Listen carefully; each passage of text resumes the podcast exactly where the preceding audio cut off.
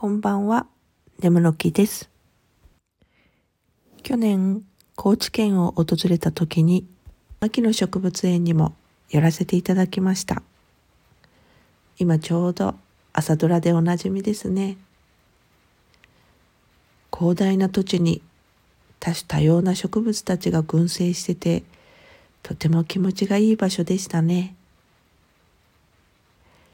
エントランスをくぐったら、もうすでに圧巻に美しく、広場も温室も展示館も、どこもかしこも時間をかけてゆっくり回りたい。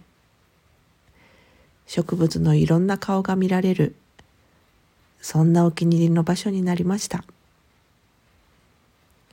高知に行く際には季節を超えてぜひまたじっくり寄らせていただきたいです。それではまた。